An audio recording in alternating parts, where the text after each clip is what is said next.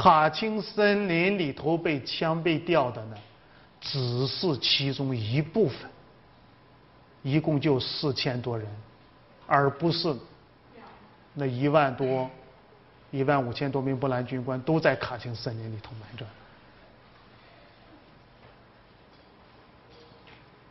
那么关于卡钦森林事件呢，在二零零七年的时候，波兰的著名导演安杰伊·瓦伊达专门拍摄了一部电影，就叫《卡钦》，英文名那个波兰文名字呢叫《爱在战火纷飞时》。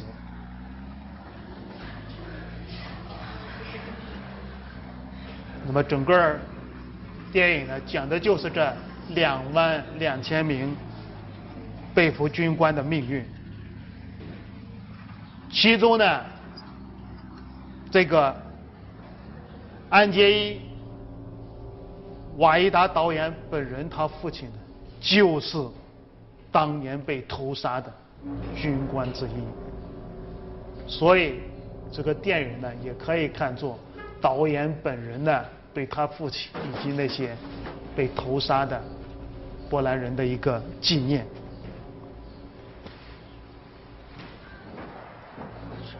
我们来看一看这个电影的最后一个部分。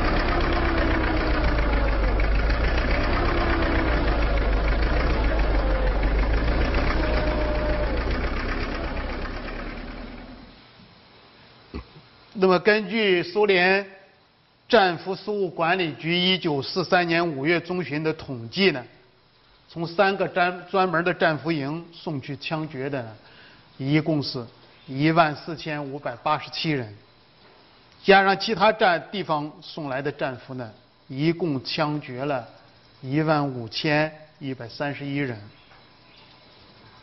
关押在西乌克兰和西白俄罗斯监狱的另外七千三百零五人呢，同时被处决。所以，这个时期总共处死的波兰人呢，总数是两万两千四百三十六人。一九五九年三月，苏联国家安全委员会主席。谢列平在阅读了保存在赫格勃的有关卡钦事件的绝密档案以后，给当时苏共中央主席团主席赫鲁晓夫写信呢，汇报了枪毙波兰军官、警察、间谍的情况。那么，根据谢列平的统计，当时。在卡钦森林，一共枪毙了四千四百二十一人；在旧别尔斯克和奥斯塔什科夫，一共枪毙了，分别枪毙了三千八百二十人和六千三百一十一人。那么一共呢，是一万四千五百五十二人。那么这一万多人呢，只是三大战俘营里头的军官战俘。如果再加上西乌克兰和西白俄罗斯监狱里头处决的七千三百零五名犯人呢，总人数是两万一千八百五十七人。所以，埋在卡钦森林那里的八个大坑当中的波兰战俘呢，仅仅只是其中一部分遇害者，而不是全部。就这样，关押在三大战俘营里头的战俘和乌克兰、白俄罗斯西部监狱里头的。所有囚犯呢，一个月里头就消失的无影无踪了。当时苏联的这样一个检捕行动啊，搞得简直是滴水不漏，非常严密，没有出现什么差错。所以，在一九四零年十月二十六日的时候。贝利亚呢，专门签发命令，给内务部中央机关和内务部加里宁州、斯摩棱斯克州、哈尔科夫州负责组织实施这次行动的一百二十五名工作人员呢，还颁发了奖金，以奖励他们出色的完成了专门的任务。其中四十四个人呢。提高了月薪，八十一个人呢，一次性奖励八百卢布。那么，如果不是后来因为苏德战争爆发，德国占领了卡钦等地区，这个事件不知道会到何年何月才可能被人发现。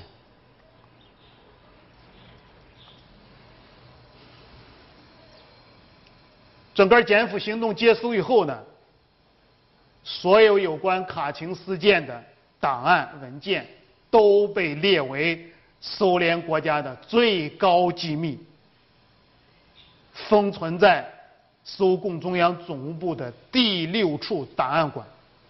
后来呢，转归苏共中央政治局档案档案馆。那么，即便是档案馆里头的工作人员呢？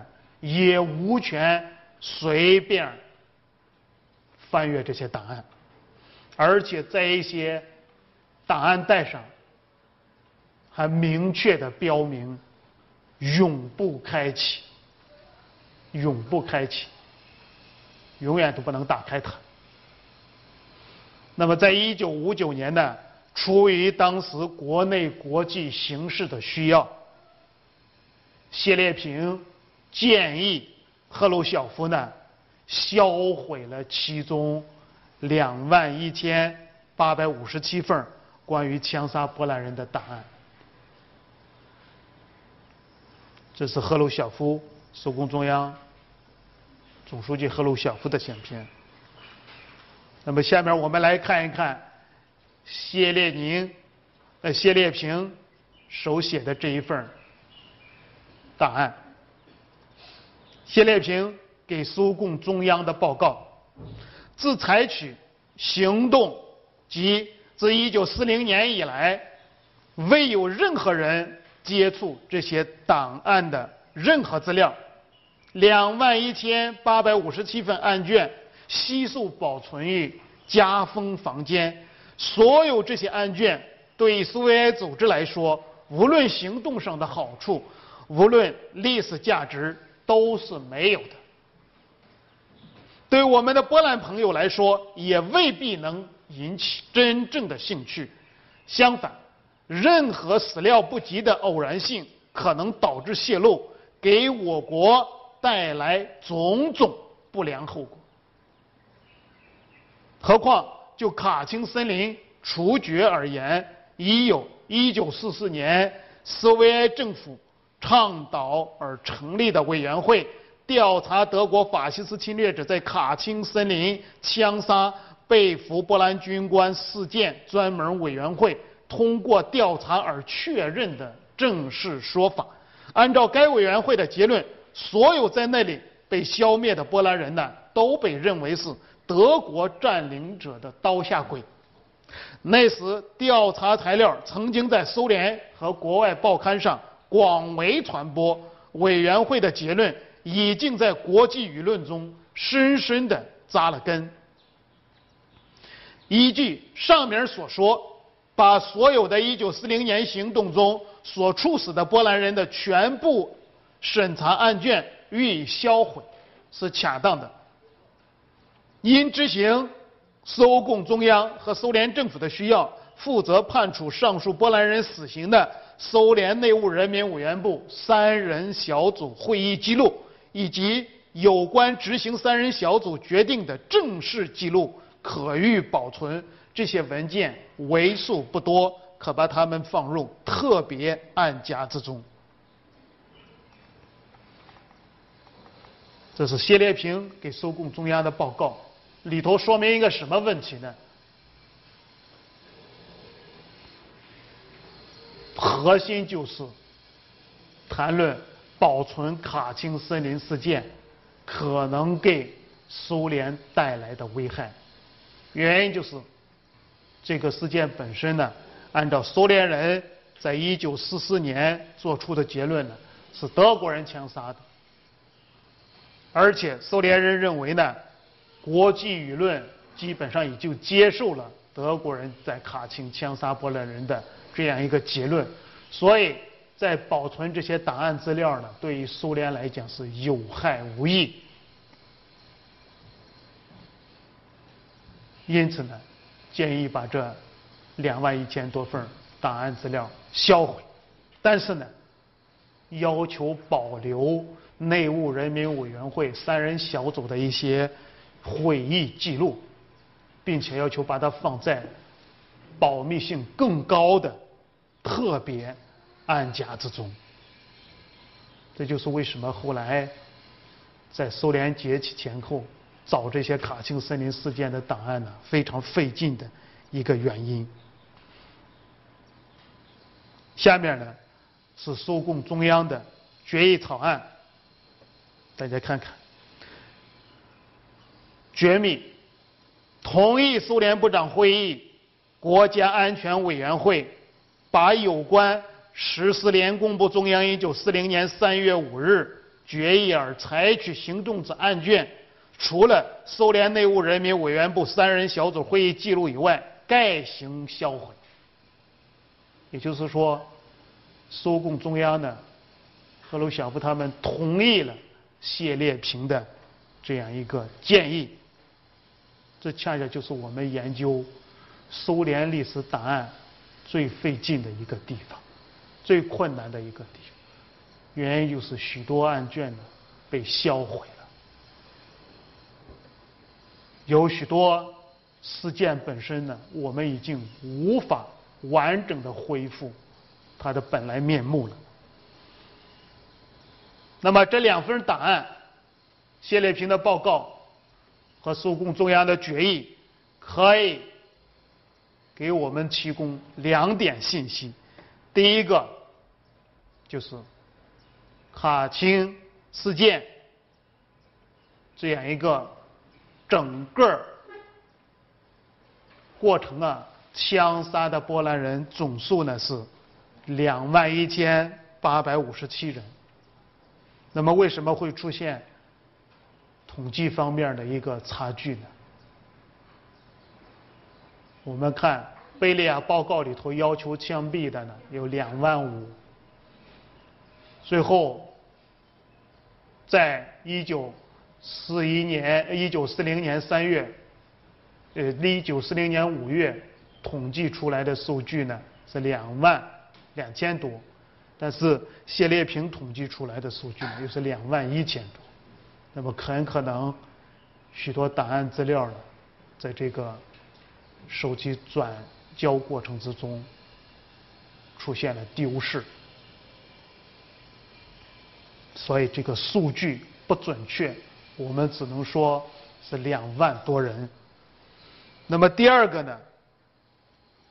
苏联当局决定销毁卡钦事件的这些档案，理由是，他对苏联、对波兰呢都没有什么价值了，而且一旦泄密将危及苏联国家的利益。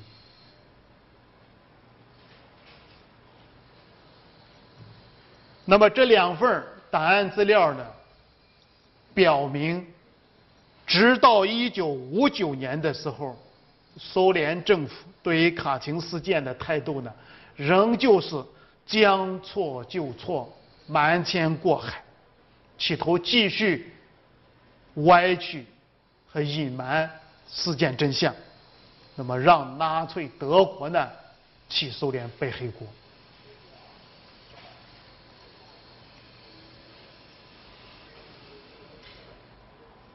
《朱子家训》里头有一句话，叫“善欲人见，不是真善；恶恐人知，便是大恶。”干一件好事儿，老想让别人看见，那么就不是真的在行善；那么干了坏事儿，害怕别人知道。这就是大恶。我们看卡钦事件呢，显然就是一个大恶，所以苏联当局呢一直不敢把他的真相公之于众。那么人们就不仅要问苏联当局为什么要干这样一个大恶？为什么？要处死这两万多名波兰战俘呢？而且大家看得非常明白，这些波兰战俘在当时呢，已经失去了任何的反抗能力，没有枪，没有刀，被关押在不同的监狱里头。苏联呢，到底为什么要对他们大开杀戒？这就是我们要讨论的第三个问题：卡钦事件产生的原因。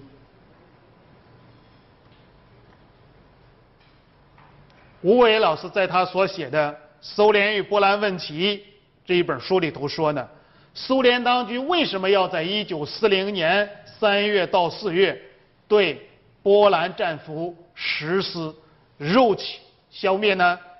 这是一个依据现有材料还难以做出准确回答的问题。也就是说，我们现有的档案资料呢，还不能做出完全准确的一个回答。但是呢，我们根据国内外学者的研究呢，大体上可以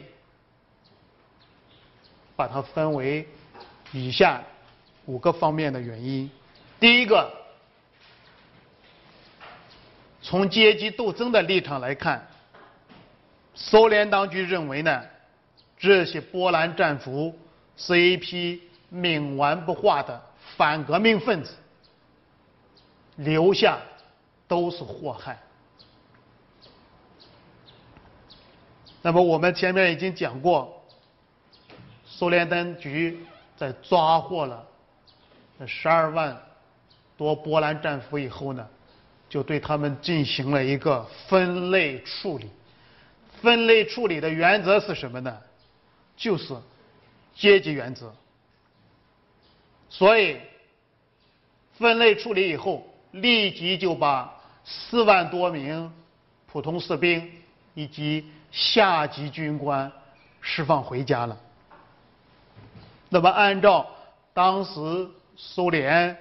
国防人民委员弗洛西洛夫元帅和红军总政治部主任梅赫利斯的说法，这些波兰被俘的官兵呢，特别是士兵呢，都是农民，被征召来的农民。换句话说呢，他们都是被迫为波兰统治阶级卖命的。但是。分类分类处理以后留下来的那两万多人就不一样了。按照斯大林的观点，战前的波兰呢是一个资产阶级法西斯国家，所以这两万多人呢显然都是。波兰反动统治阶级和剥削阶级的范畴里头的人。那么开始的时候呢，苏联当局还对他们进行了一个政治教育工作。我们前头讲了，给他们看苏联的报纸啊，放苏联的电影，宣传苏联社会主义制度的优越性等等。也就是说，试图对他们进行改造，但是呢，最后却以失败告终。俄国学者所编的卡钦事件的文件集里头，曾经说，布尔什维克领导人借助于工作人员和安和安察的密探查明，大部分波兰军官和警察。虽然在十分艰难的被俘条件下生活了半年多，但在心理上和精神上却并没有被摧垮。他们并未背弃自己的祖国，未背弃自己的宗教，也未背弃自己的政治观点和道德价值观。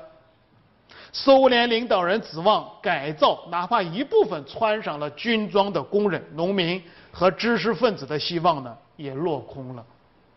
我们看看当时的档案里头所提供的一些信息。那么，一九三九年十一月十五日的时候，内务人民委员部战务战俘事务管理局在关于战俘营情况的报告中汇报说，军官奥列什凯维奇他的妻子说呢，对于我们来讲，波兰原先的制度。比苏维埃政权更好。波兰的一个原来的县长基格蒙特说呢，苏联报纸上所说的都是谎言。在科泽尔西纳战俘营里头，部分军官还在士兵当中进行反苏宣传，例如说，苏联同法西斯勾结，如果英国和法国反对苏联，波兰就会存在。我们应该从后方提供帮助。那么还有军官宣传说呢，苏联的工人和农民生活比波兰还差。那么在战俘营里头啊，有许多军官呢以怠工、绝食、逃跑，甚至自杀来发泄对苏联战俘营管理的不满。所以，奥斯塔科战俘营特别科科长克雷托夫呢，我在我们前面所看的那一份档案里头，明确的给这些人定义为是一支活跃的反革命力量。那么，贝利亚在一九四四零年三月五日给斯大林的报告里头，也直言不讳的说呢。苏联内务人民委员部战俘营以及乌克兰和白俄罗斯西部地区监狱目前关押着大量原波兰军队军官、原波兰警察局和情报机关工作人员、波兰民族反革命政党成员、公开反革命暴动组织参加者、越境分子等。所有这些人呢，充满了对苏维埃制度的仇视，是苏维埃政权的万恶敌人。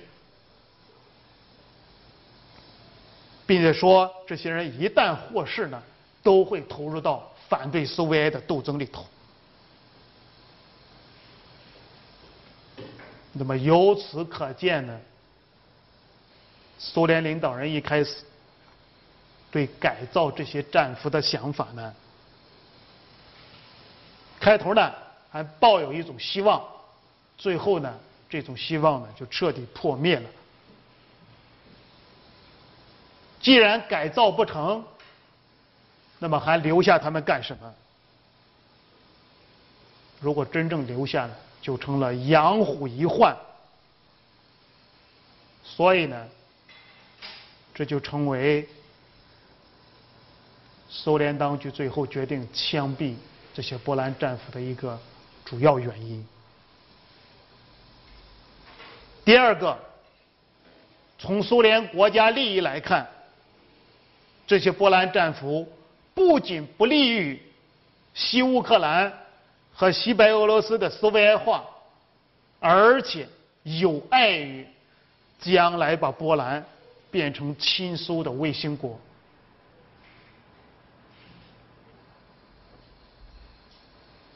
那么我们前头已经讲过，一九三九年九月，苏联出兵跟德国一起瓜分。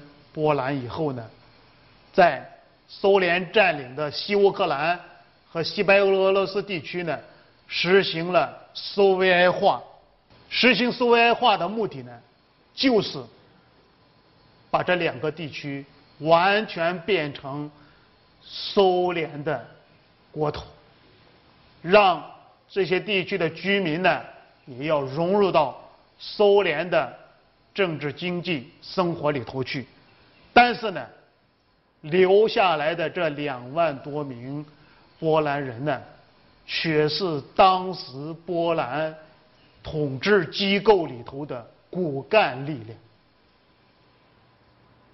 按照苏联人的思想方式，认为这些人呢，就是波兰这个反动政府的中间，是这个。波兰这个国家里头的统治机器里头的一个核心。那么苏联人一直认为，要消灭一个旧的国家，就必须打碎它的旧的国家机器，打碎它原来的国家机器。所以，当贝利亚把那两万多人。都概括为、定性为苏维埃政权的顽固不化、死不改悔的敌人的时候，苏联政府就非常明白：如果把这些人要放回去、释放了，让他们回到西白俄罗斯和西乌克兰呢，势必会破坏当地的苏维埃化的过程。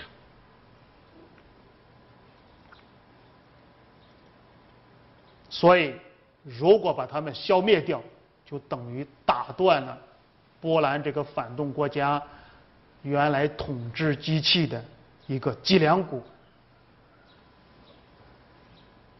那么关于这一点呢，俄国著名的历史学家祖波克曾经指出说，斯大林在对新增加领土加以控制时，并不是为了扩大贸易、增进财富。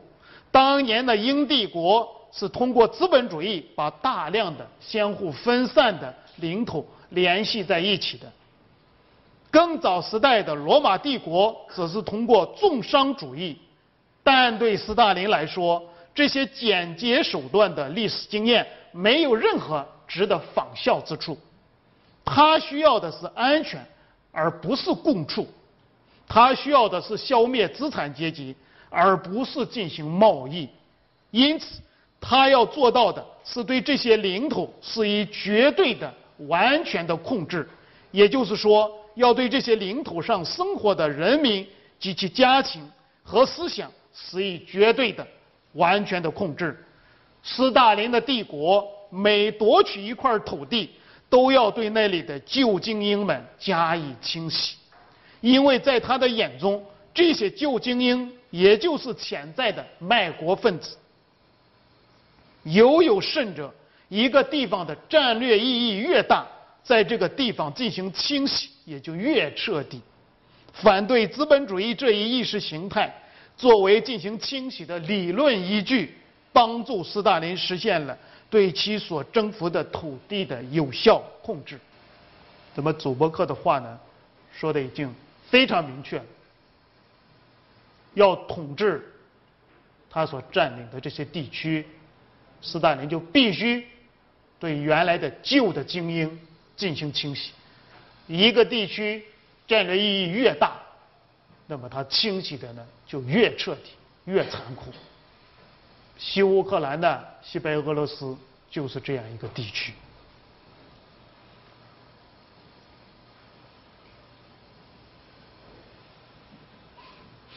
这是一方面。第二个，从整个二战的过程来看呢。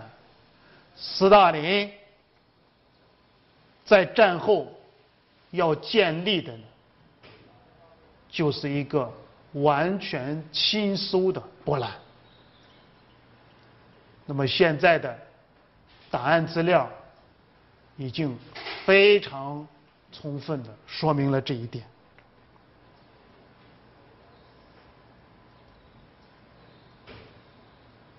但是。当时关押在波兰战俘营里头的这些波兰人呢，他们对波兰的未来设想跟斯大林呢是完全不同的。那么，贝利亚在这些战俘营里头呢，都安插了苏联人的间谍，设有严密的情报网络。所以，战俘营里头这些军官一举一动都在贝利亚的掌握之中。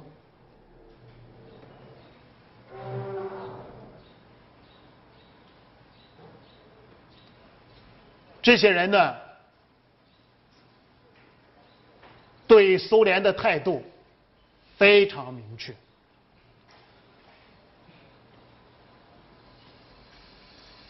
反苏情绪呢非常强烈，尽管当时波兰已经被德国和苏联瓜分了，但是这些波兰军官认为呢，波兰仍旧会复国。像赫泽尔斯克战俘营里头的波兰军官谈话里头就说呢。波兰还会像过去的波兰一样存在。那么有一位战俘说呢：“我宁可在波兰只吃面包，也不在这里吃抹有黄油的面包。”有一位叫亨科的战俘说呢：“红军越过波兰边界的目的是抢劫，而不是解放。”如果没有苏联，我们会打赢与德国的战争。有一些说法当然比较可笑，在当时呢，波兰不可能打得过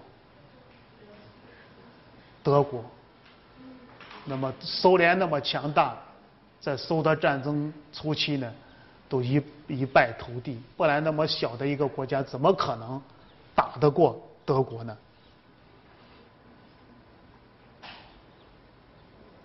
那么还有一位战俘，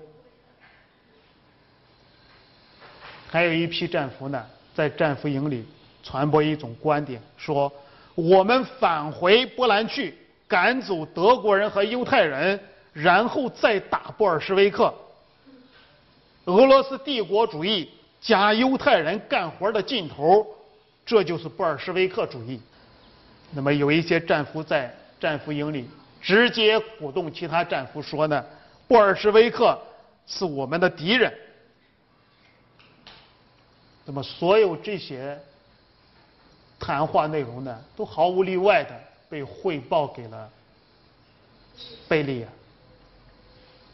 所以，我们看贝利亚在给斯大林的报告里头呢，讲的非常明确，这些人呢就是顽固不化的反苏分子。贝利亚的儿子谢尔盖在回忆录里头也说呢，说斯大林之所以表示赞成枪枪毙这些军官，正像现在人们所说的。他是出于帝国的利益，无论如何，他是从他的角度解释自己的立场的。如果将来掌权者是这些军官，那么波兰就将不是我们需要的波兰了。在当时，斯大林就已经看到波兰应当成为社会主义国家了。那么，按照波兰人的看法。这一万五千多名军官呢，都是民族英雄，但斯大林看来就不是这样子了。由于这些波兰军官在入伍以前呢，都是专业知识分子，所以这一万五千多名军官呢，就等于一万五千多名工程师、教师、技术员、农艺师、医生、会计师、作家等等。那么，如果把他们放了，将来这些人呢，肯定会为波兰的资产阶级政权服务。资产阶级临时政府，也就是伦敦的波兰流亡政府呢，会依靠他们，又将建立一支强大的军队，而这样就会给未来的波兰政府跟苏联政府。制造很大的麻烦，对波兰的未来的发展影响就非常大。枪杀波兰战俘呢，是在一九四零年四五月间，而处死埃雷希和阿尔特呢，则是到了一九四二年，甚至到了一九四三年，斯大林格勒战役胜利以后。那么为什么要处死埃里希·阿尔特呢？就因为他们想建立的未来的波兰国家呢，是跟斯大林的战略意图完全相对立的。斯大林不是说要把所有的波兰人都杀掉，他要杀掉的只是跟他会作对的。或者他认为你可能跟他作对的那些波兰人，真正归顺于他的，他未必会杀。这就是这两万多名波兰人被处死的一个非常重要的原因。这个斯大林枪杀波兰战俘的这个第三个原因呢，就是卡钦事件。它并不是一个孤立的个案，我们应该把它放到苏联大清洗这样一个背景之下去认识。如果你单纯的把它作为一个孤立的个案去研究，你就觉着很难理解。但是如果我们考虑一下苏联的大清洗，那么对这个问题呢，就很好理解了。一九三四年十二月一日，基洛夫被暗杀以后呢，斯大林就以此为借口，在一九三五年到一九三九年，掀起了一场大清洗。这个大清洗的余波呢，一直持续到了苏德战争爆发以后。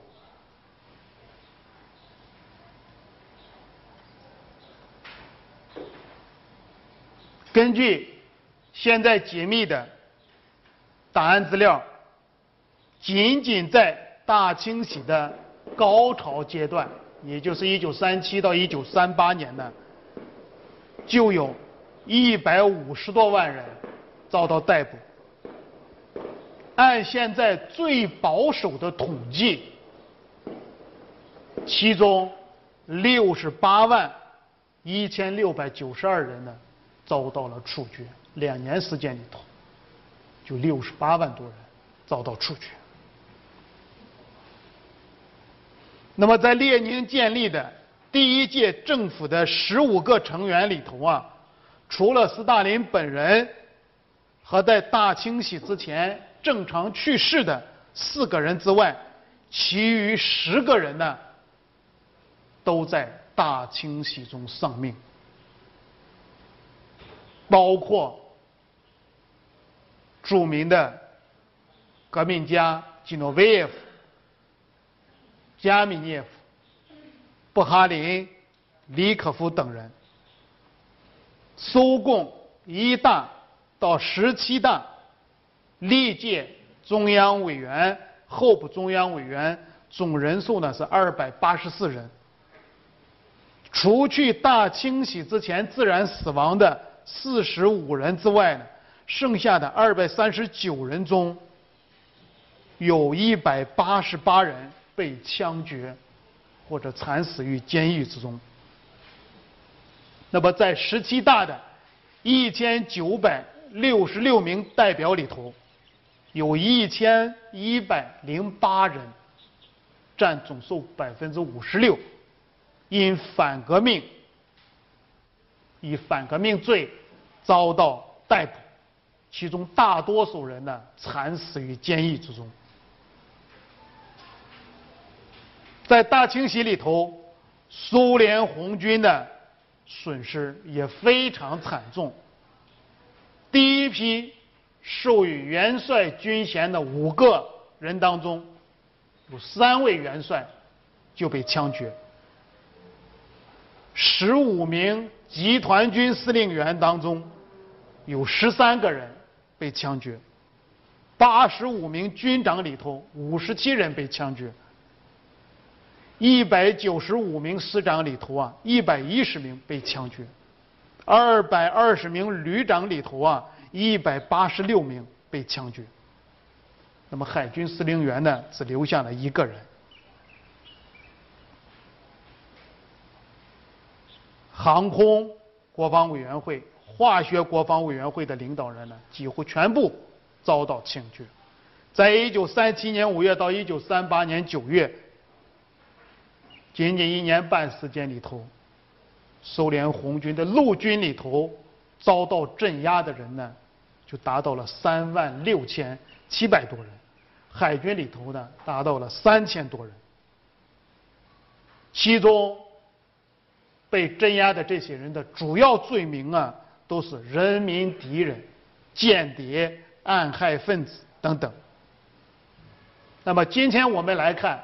大清洗里头遭到镇压的呢，都是当时苏联党政军界的一些精英人物，而且都给国家做出了重大贡献。大清洗里头遭到镇压的不仅仅是苏联人，还有大批的国外。共产党人，包括南斯拉夫的、匈牙利的、波兰的、德国的、朝鲜的等等。那么我们知道，波兰当时共产党呢，在国内是处于一个地下状态的。一九三八年一月的时候，斯大林呢以共产国际开会为名，把当时波兰共产党的政治局委员呢都骗到莫斯科，然后全部枪毙。随后宣布波兰共产党解散。那么罪名啊，就是这些波兰共产党啊，他们的领袖是间谍，是比苏斯基分子。当时波兰共产党被杀的政治局委员呢，有十多个人。中央委员被杀的就更多，两万多名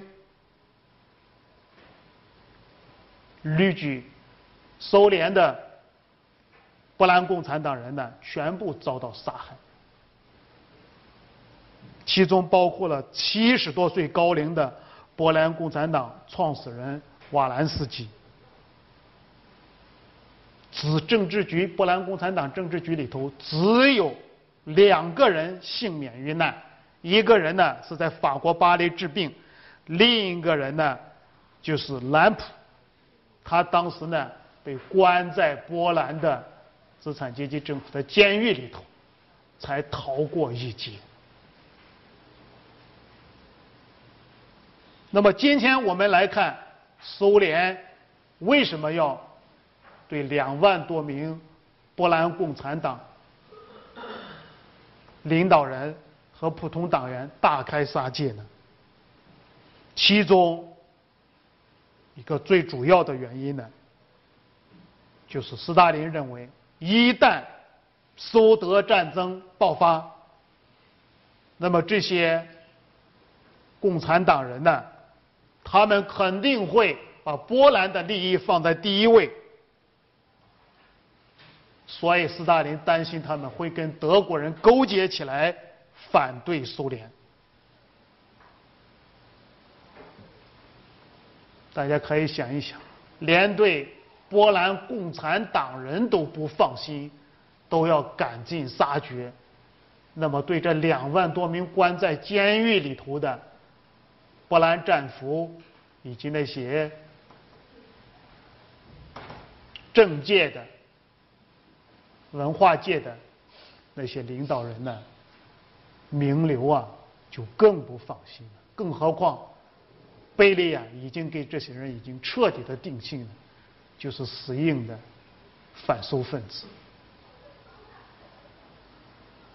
我们把这两个事件进行比较呢？就能够看得出来了，在这个大屠杀这样一个大的背景之下，斯大林呢屠杀苏联自己国内的几十万社会精英都在所不惜，屠杀两万多名波兰共产党人都在所不惜，那么屠杀那两万多名波兰战俘。反苏分子，当然是他们认为的反苏分子、反革命分子，又会有什么顾忌呢？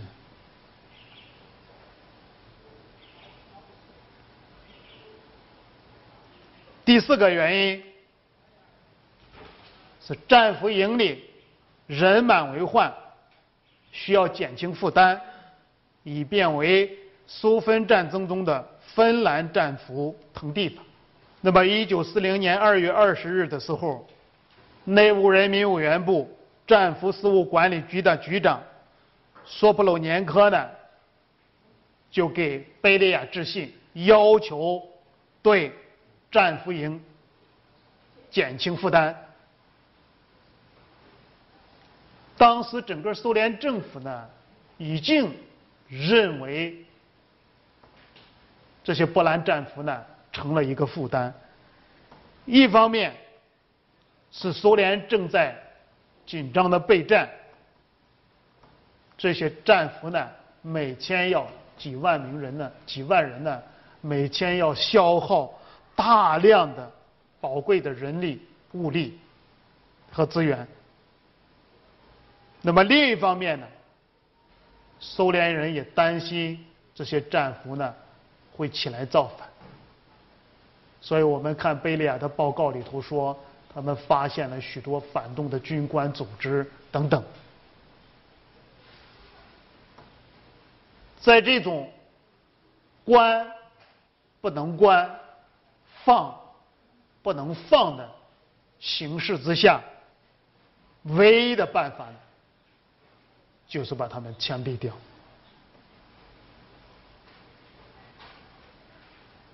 所以，我们看内务人民委员部的往来信件里头呢，就把整个行动。处死波兰人的行动呢，都称之为减轻负担行动。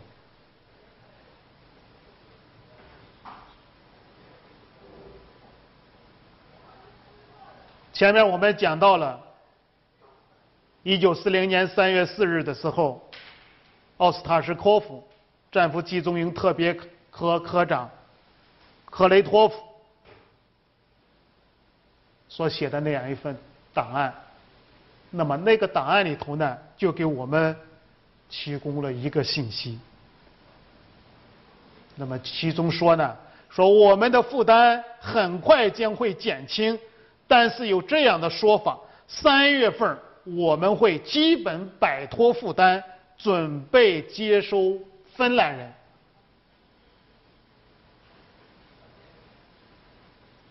那么我们认为，他要给芬兰战俘。腾地方，也就是从克雷托夫的这样一个报告里头能够看得出来。但是呢，人算不如天算。在一九三九年十一月三十日到一九四零年三月十二日的苏芬战争里头呢，苏联大败。在芬兰上演的那一幕呢，并不是。在波兰上演的那一幕，虽然这个战争苏芬战争结束以后，芬兰呢将百分之十的国土割让给了苏联，但是据赫鲁晓夫说呢，苏联损失了一百多万人，其中啊战死了二十五万人。而芬兰方面仅仅损失了两万两千多人，所以苏芬战争呢可以说是苏联大败。有一位苏联红军将领说，在苏芬战争里头啊，我们获得了足够埋葬。阵亡将士们的土地，有一些芬兰老兵呢，还经常夸虎说，一名芬兰士兵倒下去，要换取十名苏联士兵的生命。那么，所以整个苏芬战争的结果呢？是苏联彻底失败了，因此呢，原来给芬兰战俘准备的、准备预留的战俘营呢，就没有派上任何用场。第五个是斯大林要为一九二零年苏波战争中的失败复仇。大家知道，一九一八年十一月十一日，波兰独立以后呢，统治波兰的是比苏斯基元帅。那么，比苏斯基呢，趁着当时苏俄陷入内战，他想扩大波兰的领土，把波兰的。边界呢恢复到一七七二年波兰第一次被瓜分之前的那样一个边界里头，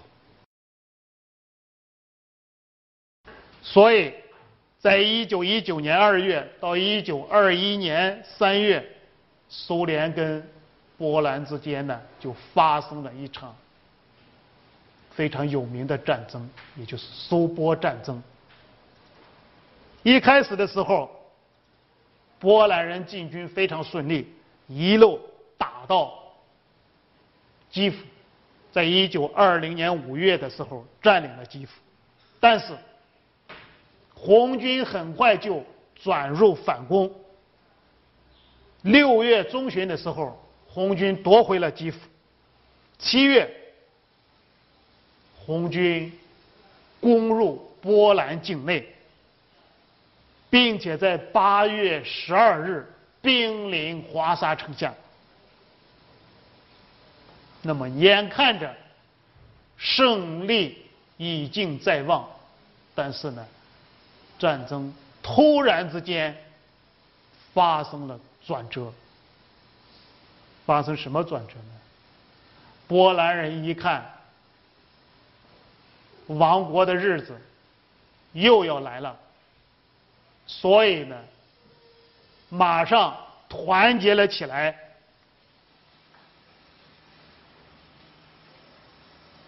万众一心，跟苏联人作战。其结果呢？是苏联兵败垂成，波兰军队转入反攻，很快呢又占领了西乌克兰和西俄西白俄罗斯，最终呢双方在一九二一年三月十八日签订了一个里加条约，苏俄呢承认。把西乌克兰和西白俄罗斯交给了波兰。除此之外，还有十二三万苏联红军呢被波兰人俘虏了。大家看这个数字呢，刚好跟苏联在苏波战争里头关在战俘营里头的。波兰战俘的数字是相近的。那么这十二三万苏联红军呢，其中只有六万到七万人回到了俄罗，呃，回到了俄国，有六千多人呢，转而去当了这个北卫军。两千多人呢加入波兰国籍，这不是我们要说的核心内容。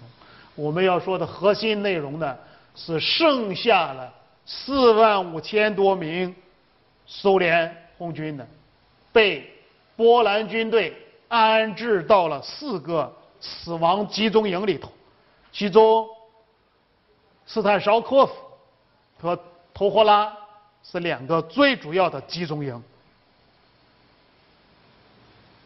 那么波兰人呢，把这些被俘的苏联红军关在战俘营里，当奴隶一样的在使用。战俘们被扒掉了军装，常常只能穿一条内裤，在围满铁丝网的集中营里头劳动，经常会遭到毒打，吃不饱饭也是经常的事情。那么，当时苏联的《真理报》和《消息报》呢，都对波兰战俘营虐待苏联战俘的这样一种残酷的情形呢进行过报道。但是，波兰人根本就不当一回事情，波兰军官对这些。苏联被俘士兵的态度呢，是消灭持狗，消灭俄国侵略者，消灭持狗，消灭俄国侵略者，而且对这些苏联红军战俘呢，经常进行集体性的屠杀，其中曾经指挥。屠杀这些苏联红军的一个波兰军队的领导人呢，就是后来的波兰流亡政府的领导人西科尔斯基。那么他在一九二一年的时候，曾经一次下令枪杀了三百多名苏联战俘。波兰军队对苏联战俘的这样一种残忍态度呢，在波兰波兰军队里头都激起了很大的抗议。其中有一位波兰联合参谋部的少校叫马图舍夫斯基，他在一九二二年二月的时候，向当时波兰领导人比苏斯基报告说，头霍拉集中营被囚犯称为“死亡集中营”。在那里有整整两万两千多人被杀害。我们不要忘了，这个苏波战争里头啊，斯大林就是当时南方方面军的军代表，是一个。苏波战争里头的苏联方面的领导人，那么斯大林本人呢，对这一次战败，对苏联战俘被屠杀呢，是刻骨铭心。所以我们今天把苏波战争跟一九三九年的。波兰这个苏联占领波兰整个事件做一个比较呢，就能够发现其中有许多惊人的相似之处。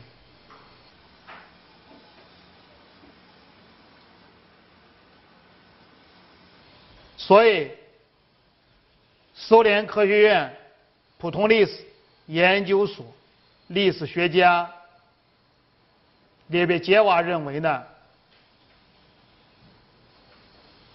被俘的一万多名波兰军官和东部领土上的这些波兰知识和政治精英，一共两万多人被屠杀呢，就是因为斯大林要报一九二零年苏波战争失败的这个一箭之仇。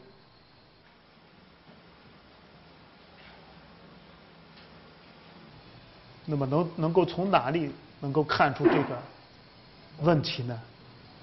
在一九五一年，斯大林呢还曾经跟当时的波兰共产党领导人布勒那个贝鲁特呢签署了一份文件，要求在图霍拉呢树立一座纪念碑，纪念当时被波兰人屠杀的红军战俘。这个纪念碑呢，到一九五三年三月七日的时候，因为斯大林去世，没有完全建起来。在我们国内，中国政法大学金燕教授呢，也认为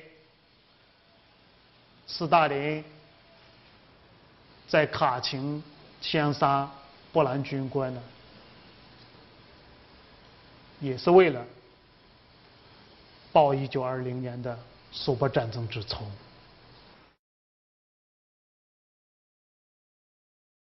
那么从这五点原因里头，我们来看呢，其中核心呢，我们认为应该是关键的原因，应该是斯大林呢在战后要建立一个亲苏的波兰国家。这样一个国家呢，绝对容纳不下这两万多名反苏分子。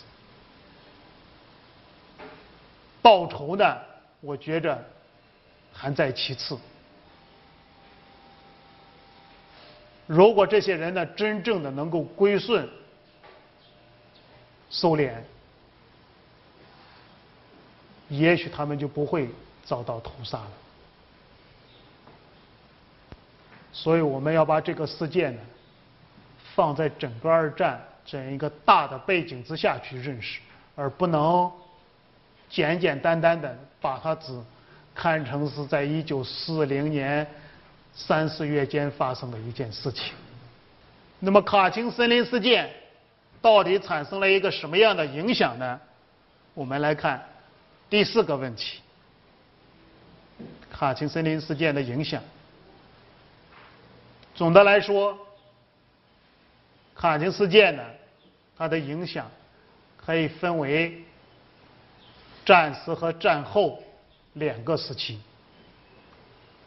那么在战争期间，它的最直接的、最重大的影响是什么？就是导致了苏联跟波兰临时政府断交。当然，这个断交呢，我们前面讲了是单方面的断交。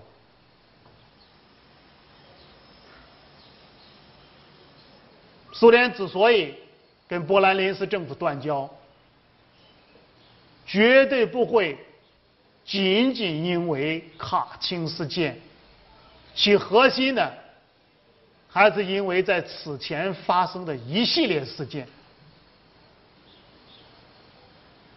比如，苏联跟波兰流亡政府双方在领土上的争执，特别是西乌克兰和西白俄罗斯。那么，波兰流亡政府呢，绝对不愿意放弃这些领土，但是苏联呢，又绝对不愿意把它占领的领土吐出来。再一个。在当时苏联国内建立起来的波兰军队呢，并没有像双方一开始商定的那样留在苏联境内参加对德战争，而是因为种种原因撤出了苏联，最后加入英国一方去参加对德作战。那么，就是因为这些原因呢？斯大林已经认为，这个波兰流亡政府呢，显然不是将来能够跟他合作的，是他所希望的一个亲苏政府。所以，在一九四三年四月二二十五日的时候，苏联痛下决心，以卡钦森林事件为由呢，跟波兰流亡政府断交了。那么断交以后。苏联就开始在自己国内大力扶植波兰工人党和波兰爱国者联盟，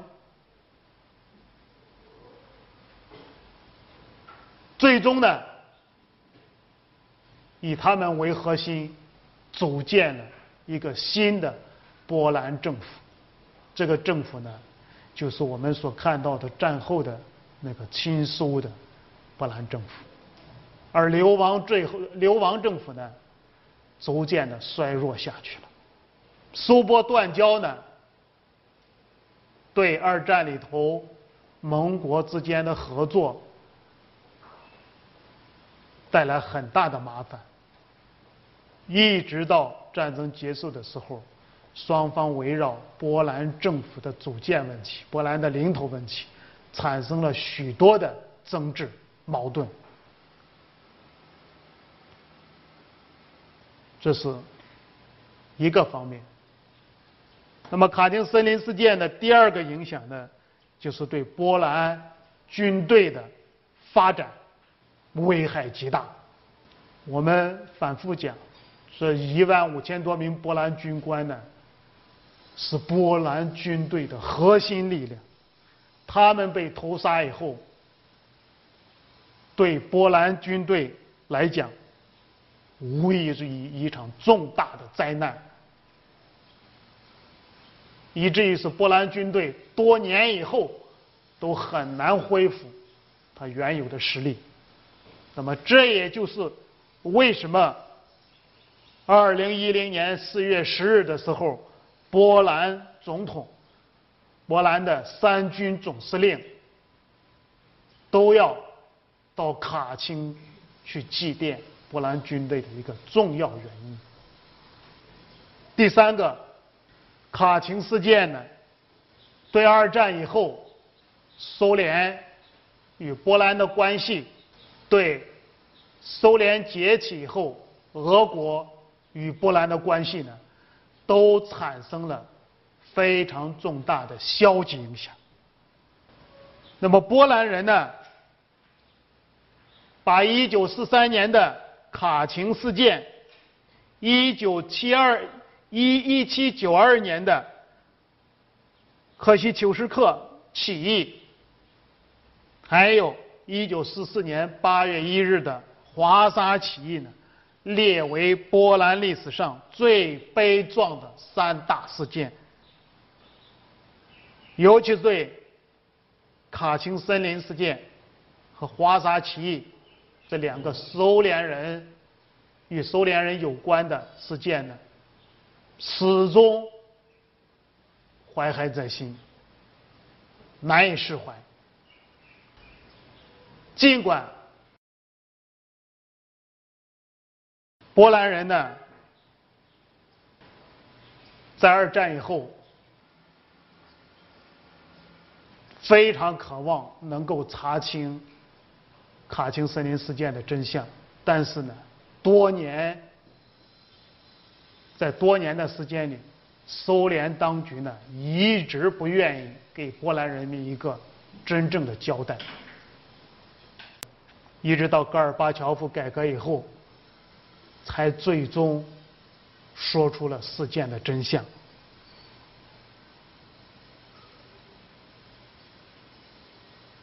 到了一九九二年的时候，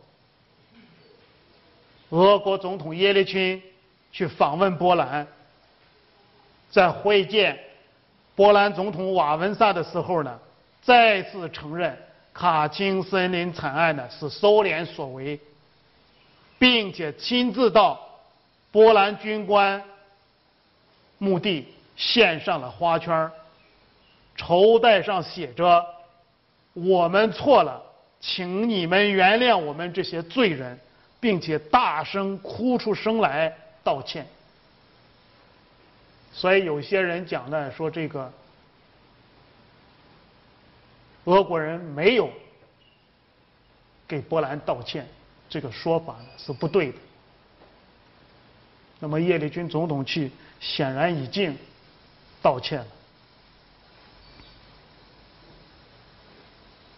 但是这个事件本身呢，对俄国和波兰的关系产生了非常不利的影响。那么，由于俄国人对波兰事件、对这个卡钦森林事件的认识呢，还达不到波兰人所期望的那样一个程度，所以波兰对俄国人呢，始终抱有一种戒心。认为他们不能像德国人一样，像德国对待头油一样进行深刻的反思。因此，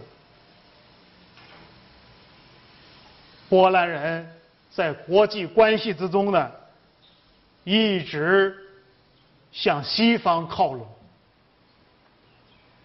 试图寻求一个安全。和经济稳定，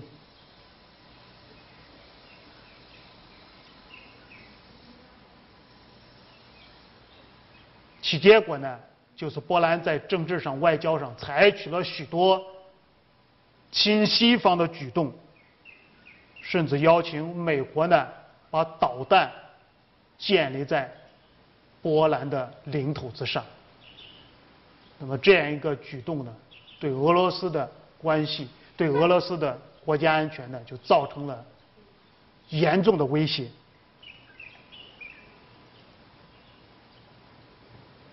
那么，正是因为双方在这个美国部署导弹方面发生了很大的分歧，俄国方面对波兰非常不满，在二零零四年的时候。俄国的总军事检察长萨文科夫向媒体公布说呢，说在卡钦森林事件里头，苏联人枪毙的枪决的波兰人呢，一共只有一百八十人，而不是一万五千人。说波兰人所说的苏联对波兰进行种族灭绝的说法呢，毫无根据。那么显然呢，总军事检察长不是一般的人，他的说法呢，被俄被这个波兰人看成是波兰看成是呃被波兰人看成是俄国官方的一种态度，结果呢？俄波关系迅速恶化。在二零零五年的时候，普京呢就没有去参加波兰在奥斯维辛举行的六十周年纪念活动，而当年的波兰总统瓦西涅夫斯基呢也没有参加在莫斯科举行的反法西斯胜利六十周年盛大阅兵活动。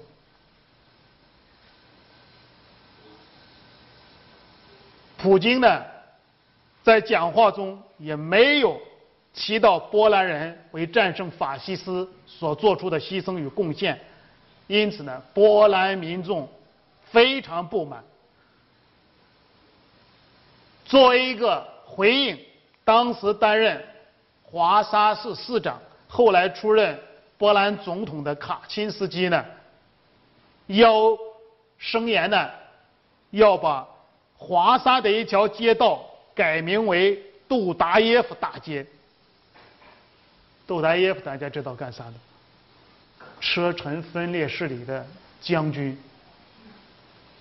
那么莫斯科官员则威胁说呢：说你如果在那设一个杜达耶夫大街，我们呢也要把莫斯科波兰大使馆所在的街道改名为米哈伊尔。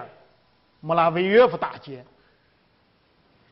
这个莫拉维约夫呢，就是一八六三年的时候镇压波兰起义的俄国人。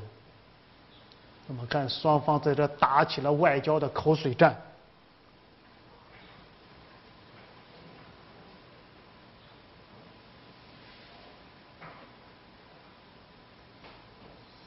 那么这样一个。外交斗争呢，显然对双方外交关系的发展呢非常不利。到了二零零七年的时候，波兰众议院呢决定将每年四月十三日定为卡钦事件遇难者纪念日，并且出资呢在斯摩棱斯克郊区的卡钦森林那里建立了卡钦纪念地。大家看。这就是波兰人所修建的卡钦纪念地、卡钦公墓。最后，俄国人呢对卡钦事件态度逐渐发生了变化。那么，为了挽救双方的外交关系呢，俄国人态度又开始趋于缓和。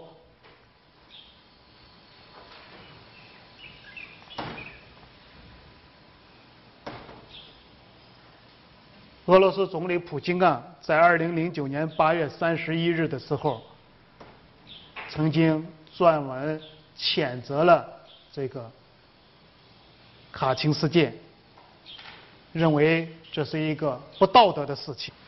二零一零年的时候，梅德韦杰夫、普京啊，双方那个两个人呢，都在对波兰政策上进行了一个调整，主动。向波兰示好。二零一零年四月七日的时候，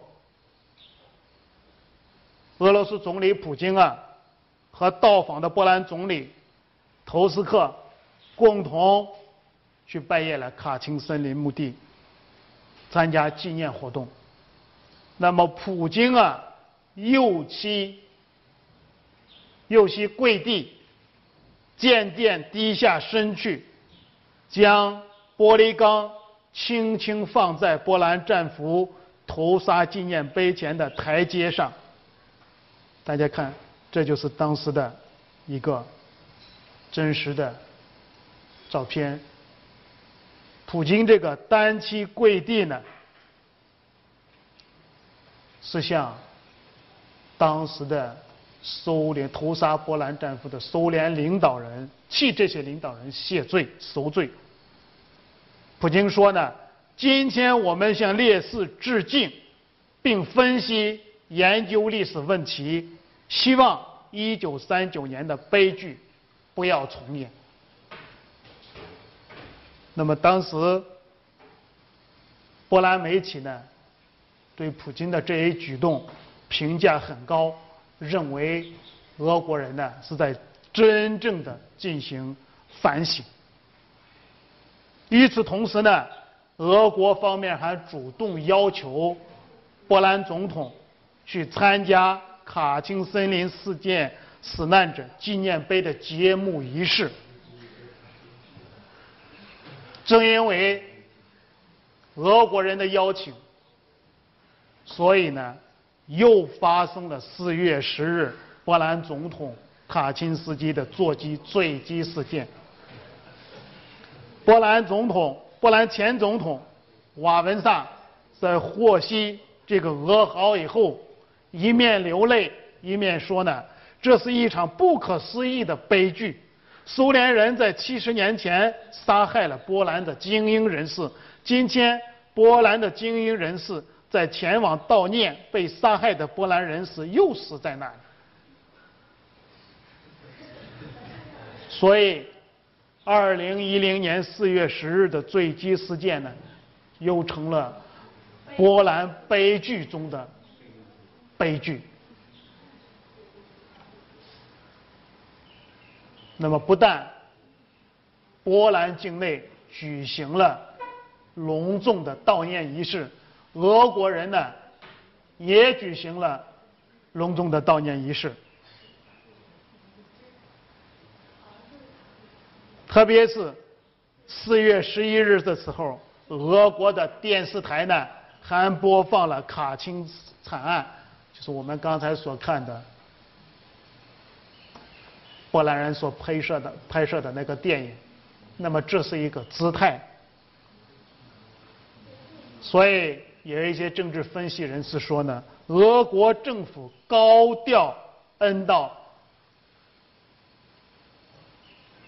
在四月十日遇难的波兰总统及其随行人士呢，为波兰和俄国关系呢。提供了新的转机。随后，在二零一零年四月二十八日的时候，俄国总统梅德韦杰夫呢又下令公布了一批卡钦森林事件的档案。那么，这是俄国官方的首次向公众公布、公开公布卡钦事件的资料。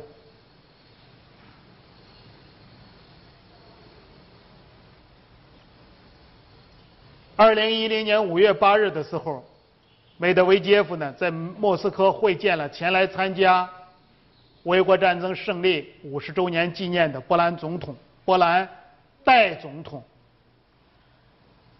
科莫洛夫斯基，并且亲手向向他递交了第幺五九号刑事案第一卷案卷和另外六十六份案卷的清单。我们前头讲。俄国人在整理着第幺五九号刑事案的案卷，整理到最后了，没有下文了。下文在哪呢？一直到了一二零一零年的时候，才把整理出来的资料呢，又向波兰人转交了一批。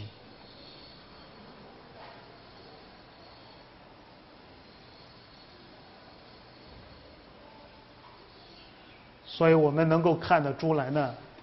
俄国人在这个卡钦森林事件档案的解密方面呢，不停的在做着工作。所有的档案解密呢，显然呢都是跟双方的关系发展、跟俄国的对外政策需要紧密结合在一起的。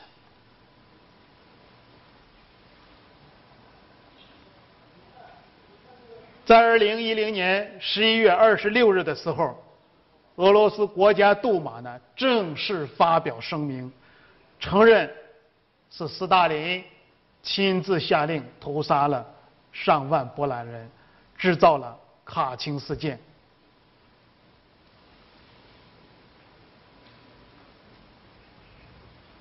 那么，尽管俄国杜马的这样一个声明呢，是俄国国内。政治势力相互博弈的一个结果，但是呢，我们能够看得出来，他对俄国和波兰关系的发展呢，奠定了一个良好的基础。所以，波兰人呢，对这个举动反应也很良好。从整个卡钦事件档案的解密，我们就能够看得出来呢，这个事件本身对俄国跟波兰关系的发展有非常重大的影响，可以说它是俄波关系的一个风向标。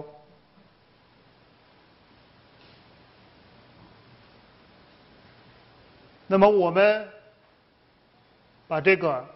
卡钦森林事件的档案从头到尾现在已经讲完了。如何反思这样一个案件？如何反思卡钦森林事件？我们必须把它放到整个搜波关系、俄波关系发展的历史进程里头去了解。我们不仅仅要看到波兰苏联人屠杀波兰战俘，同时也要看到波兰人呢在屠杀苏联战俘。双方所做的这种屠杀呢，都是违反国际战俘条例的，都是错误。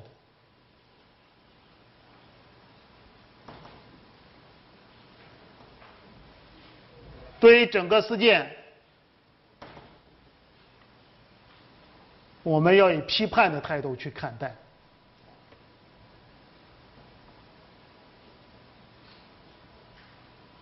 如果要避免类似的事件发生呢，我们讲一定要提高整个民族的素质，一定要去遵守国际法。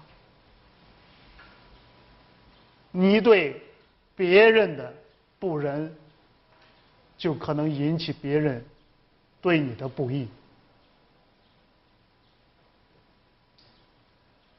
国家之间也是如此。所以呢，我们研究卡钦森林事件呢，一定要。我们的目的呢，是为了避免这样的事件呢，在国际事务当中再次发生，要避免悲剧重演，而不是说我们今天在这里仅仅谴责一下苏联的举动就完结了。我们应该有我们的认识。有一个更理性的认识。